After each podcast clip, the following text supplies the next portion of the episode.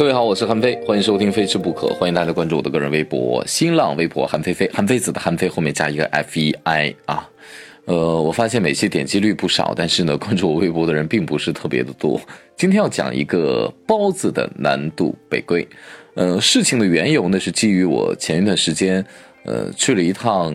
侨福芳草地，本来呢我是要去。呃，去喝那个下午茶，吃那家那个叫谭岛那一蛋挞，但是呢，真的是人太多了，实在是吃不着，我就没辙。我说那到了，那就吃顿饭再走吧。我就选了鼎泰丰，嗯，因为鼎泰丰呢，呃，相对来说也熟悉一些。呃，当然底下有很多其实比较台湾风味的餐厅，包括杜小月，呃，龙贤居。呃，这两家餐厅，杜小月、龙贤居其实是一个集团的，我记得是香港老板开的，但他卖的是台湾的风味儿，呃，都还不错。有机会给大家来讲，呃，其实挺好玩的，嗯，包括那个杜小月的那个肉燥面，呃，以及那个龙贤居的这个四物汤，什么都是我还比较喜欢的，呃，有挺多的故事以及呃美味可以讲给大家听的。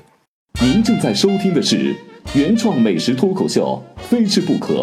谁听谁变瘦。谁转谁最美？主播韩非不是韩非子。播出时间每周一、三、五晚餐六点钟，节假日除外。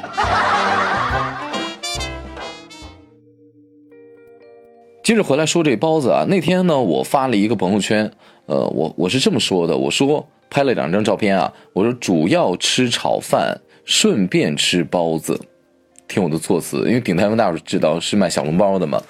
可是我那天发的朋友圈是主要吃炒饭啊，顺便吃包子，引起了一场波澜，在我的朋友圈里面。一般这种状况，我不是特别敢在微博上跟别人争论，但是美食呃这个朋友圈的美食圈的人比较多，让大家就争论起来。于是出现这么几种声音，呃，第一种声音就是赞同赞同赞同啊，大家伙都觉得鼎泰丰的炒饭的质量呢是优于呃他们的这个小笼包的质量的。呃，第二点呢。就是另外一个意那个意见，就说啊，你太土了，他们是卖包子的，你怎么会跑去吃炒饭呢？呃，还有一个呢，就是围观群众啊，他们甚至说啊，鼎泰丰据说人家百度了一下，据说人家香港的一个餐厅是米其林一星，哎，米其林餐厅，你竟然说人包子不太好，你这个有点啊夸张啊，就是这样来质疑我，我就在想着。这算是一个正常的评论吧，呃，因为美食本身就是一个主观的评论嘛，我并没有说包子多么的不好，我只是觉得炒饭更好吃。另外，我想说的是，对于美食的评价呢，基于有这么多多年做美食节目的经验，我想着还是有一点点发言权的。大众点评上都有那么多的人。敢在那评价，我怎么就不能在我的朋友圈评价一下呢？是吧？而且我并非在公众媒体当中告诉大家，呃，这个什么好吃，什么不好吃，因为这样的话需要更加谨慎。我只是凭自己，嗯，美这么多年做美食节目，以包括吃过这么多美食的一个基本的经验，告诉大家。呃，当然我会有我的评判标准，待会儿会告诉大家。先说一说这个赞同的声音，他们觉得这个鼎泰丰的炒饭，然后呢，这个。品质是优于包子的这么一个声音哈，呃，通常这这些这些点赞的朋友呢，他们基本上都是美食圈的人，而且他们也都很喜欢吃。呃，首先不得不说，人鼎泰丰的炒饭的确做的不错，因为炒饭呃要求挺高的。呃，你比方说，呃，因为它是就是要有把蛋香，包括里面切的这个一些个菜的菜香，再加之呃这个盐的味道，必须得。呃，进到这个米饭当中，以后有机会我会详细来讲这个蛋炒饭，它会有很多很多的规矩啊，它真的，呃，是一个很简单，但同时又非常考验厨师功夫和耐心的一道美食。呃，至少我吃炒饭的时候，里面不能让我吃到盐块就是没有化开的盐。你想，这盐是撒进去的，如果这师傅翻翻勺不够勤快的话，翻不均匀的话，你就一定会吃到咸淡不均。哪怕只有那么一两口咸淡不均，那也是证明这个炒饭是有一些瑕疵的。呃，另外一个呢，就是炒饭得得这个粒粒分明，然后每一个炒饭都得有那种晶莹剔透的感觉，所以炒饭真的不是咱们家的剩米饭随便做一个炒饭就能称之为好的一个炒饭。当然，在加大随便做一个炒饭是没有关系的，包括它鸡蛋碎儿的大小都是应该有一定的要求的。呃，如果你去扬州的话，你吃炒饭，你会发现，嗯，良莠不齐啊，良莠不齐，就是嗯。他们这个水准呢非常的不统一啊，也得看，就哪怕你在同家店不同时间去吃的话，水准也非常的不统一。我去年好像那个扬州炒饭定了一个硬性的标准，必须有多少样食材啊，什么什么这个啊，觉得作秀的程度过多。嗯，好，这个炒饭的先翻篇，以后有机会想给大家详细给大家讲这个炒饭多么的重要。嗯，说一说这包子。我那天去吃这个包子的时候呢，我通常我就说我吃这小笼包的时候，我不用进嘴，我用筷子去夹一下，我就知道这小笼包是否是一个好包子了。呃，因为你在夹它的时候呢，那小笼包必须得现蒸嘛，呃，在一定的时间之内现蒸现吃。呃，如果它真的是现蒸的包子的话，你筷子夹到它的时候，它粘筷子。啊，它粘筷子，但是呢，它表皮又看起来是晶莹剔透的，是发亮的。那粘筷子是什么？就是证明它没有被搁了很久。因为小笼包，因为它是热的嘛，在北方，尤其是北方这个天气，呃，干燥一些的话，它会迅速的外表变硬。这个时候它就不太粘筷子，那证明这小笼包有可能不是现蒸的。这第一点，呃，或者说搁凉了一会儿。如果呢，你是搁凉了之后再去复蒸的话，通常它那个底。就是小笼包那那那底下那层皮，它就会有点坨啊，有点坨，甚至于有的水哒哒的，吃在嘴里口感极差啊。这就当然鼎泰丰的包子，嗯，看价钱的话，它我忘掉多少钱了，因为去吃没有详细看过它价钱，呃，不算便宜，呃，你不能跟路边的那个哦，那五块钱一笼那个比，那那那当然了，那鼎泰丰最差的水准也比外面的好好出呢好多个街区呢。我那天发出这样的评价呢。呃，是基于我对他们炒饭本身的一个喜爱，呃，另外呢是基于我对比了一下我在别的鼎泰丰呃所吃的这个包子的水准的一个比较之后，我跟那个乔福芳草地那家比了之后，我做出的一个评价。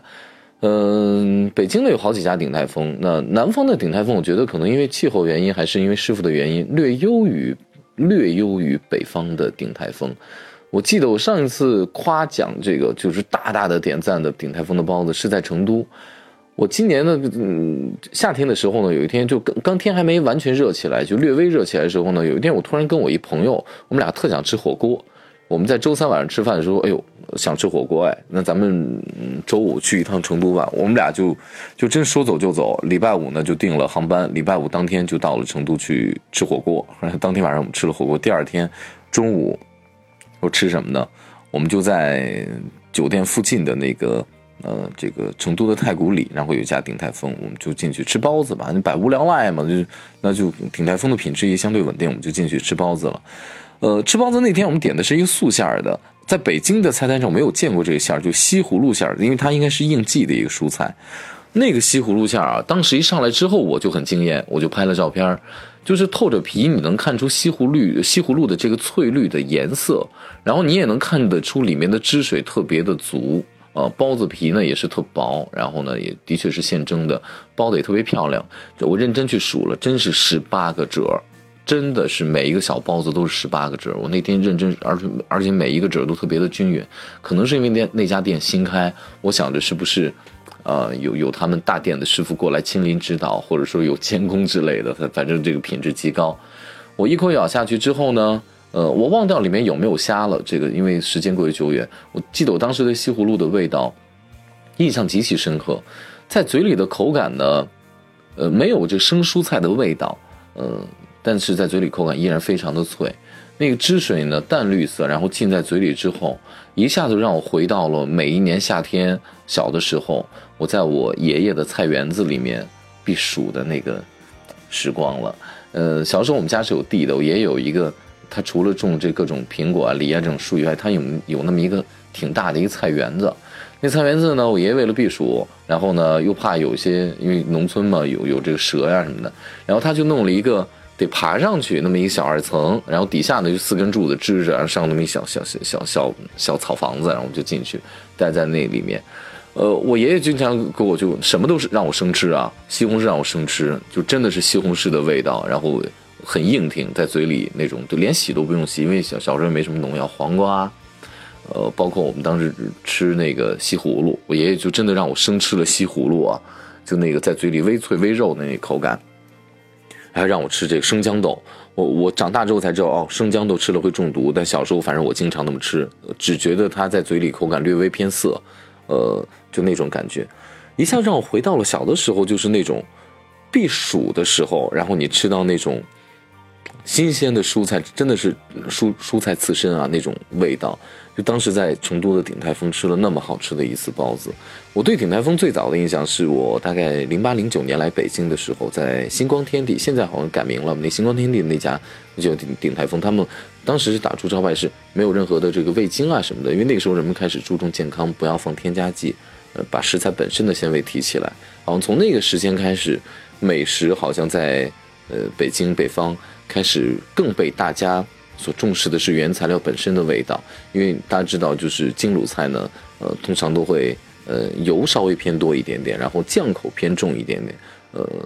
但是做肉类多嘛，所以新鲜的这些个呃蔬菜食材呢，有的时候味道会被遮掉一些啊。当然，这个是我不成熟不成熟的一个观点，呃，然后各位京鲁菜大师听到了别不开心啊。然后我再回复一下另外一种声音啊，就是说这个鼎泰丰的人是在香港的这家店呢是米其林餐厅。所以觉得，呃，就被推上神坛嘛，呃，我觉得是一种迷信。首先呢，米其林的这个标准呢，来衡量中国的美食，它是否足够科学，我们单独在讨论。因为前段时间上海的这个这个评星呢，呃，引起了很多的波澜。呃，据说呢，评了一个一星的一个一一个烙饼还是怎么着。然后呢，被城管查封了，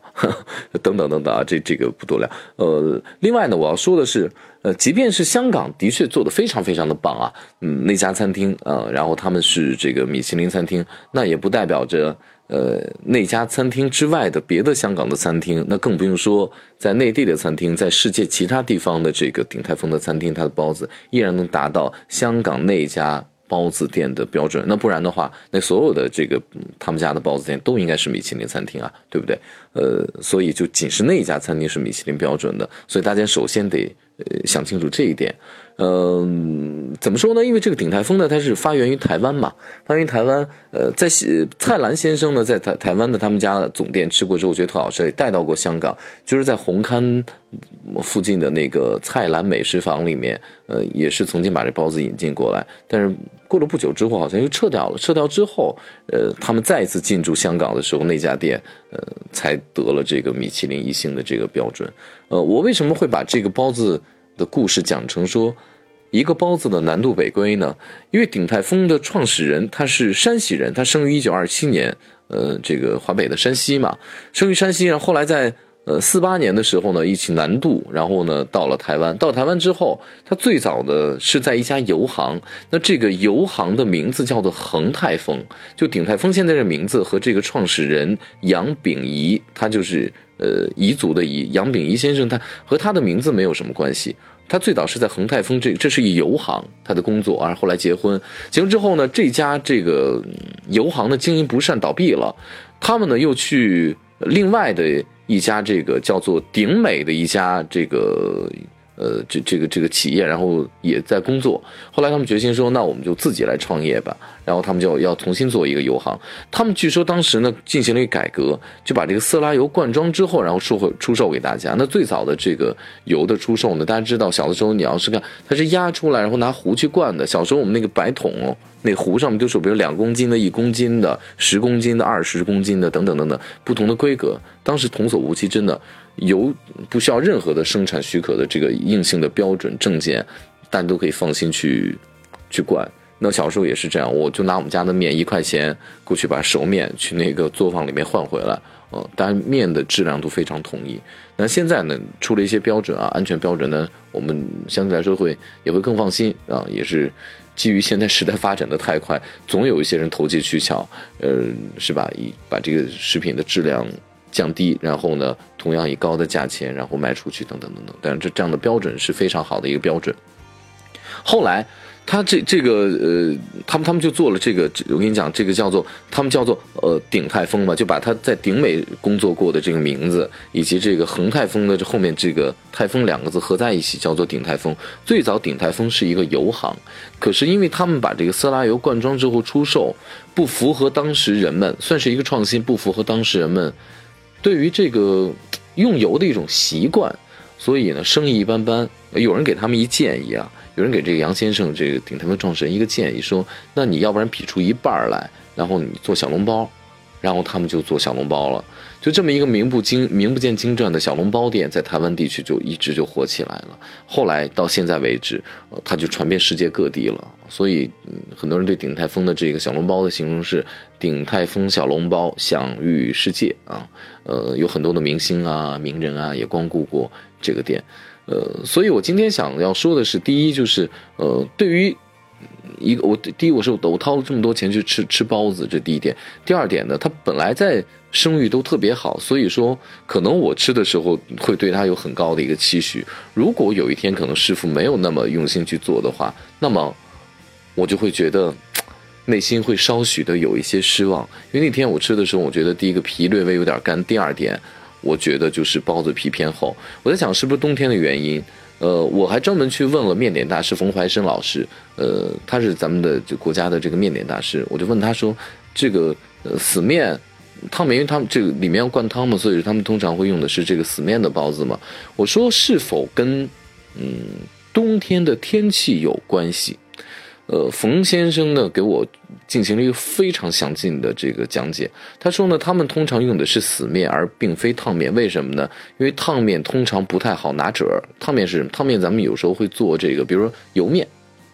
油面的话，它用的是烫面，所以你发现这个面的韧性不足，所以不好给它去捏褶子。比如说你拿油面包包子，可能性不太大。呃，因为它是烫过的面嘛，所以它就不好捏褶，它就容易破掉。那用的是死面，死面呢，因为现在后厨的温度基本上都能达到一个一年四季温度差不多。比如夏天呢可能会有空调，呃，那冬天呢可能里面本身温度也差不多就是人体舒适的一个温度，所以说不太存在说温度会影响它这个皮儿的薄厚，包括它在嘴里的这个口感。